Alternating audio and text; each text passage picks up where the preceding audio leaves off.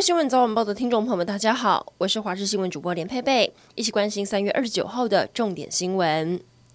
基隆市疫情持续扩大，包含十位警察、两位警局的会计人员、一位海大教师以及九名二信中学的学生，还有小吃店相关者，已经有四十一人确诊。但昨晚再传出有两名警察确诊，而相关的接触者中，除了刑事局侦二大队第三队共五个警官跟确诊者有接触，因此居家隔离。又传出一位侦一大队第三队队长，二十四号晚上曾经跟基隆市警局确诊的侦查队长进行参叙，还好目前 PCR 都是阴性，也在居家隔离中。年底的九合一大选战况激烈，尤其是首都台北市，在民众党执政八年之后，国民党跟民进党都绞尽脑汁要夺回政权。国民党最可能出现的参选人立委蒋万安，今天在在广播节目上对民众党炮火全开。他说，台北市民去年有七点六万人离开台北市，等于是用脚向台北市长柯文哲投下了不信任票。他也松口表示，宣布时机就是议员完成提名作业。国际消息来关注，俄罗斯寡头，也就是英超切尔西俱乐部的前。老板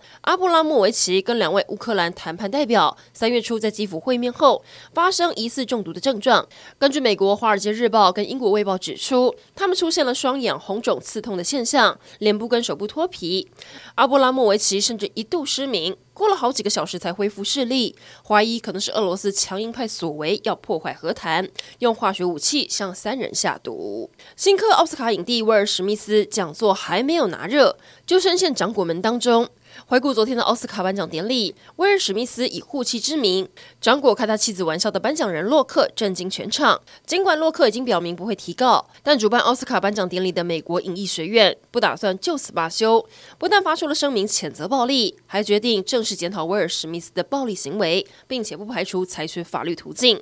而当事人威尔史密斯也在今天透过 IG 发文忏悔自己的暴行，并向洛克道歉。持续来关心中国东方航空空难发生了一个多礼拜，如今第二个黑盒子也找到了，对于厘清坠机真相可以说是进了很大一步。相信大家都还记得坠机现场附近有监视器拍到了飞机垂直下坠的惊人画面。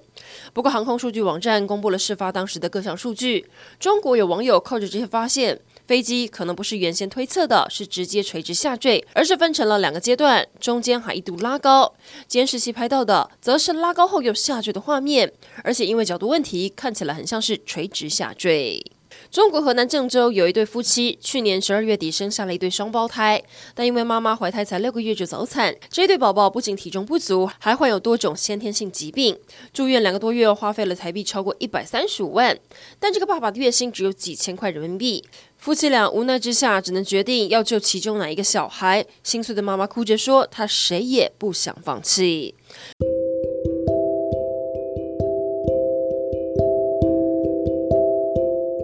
以上整点新闻，感谢您的收听，我们再会。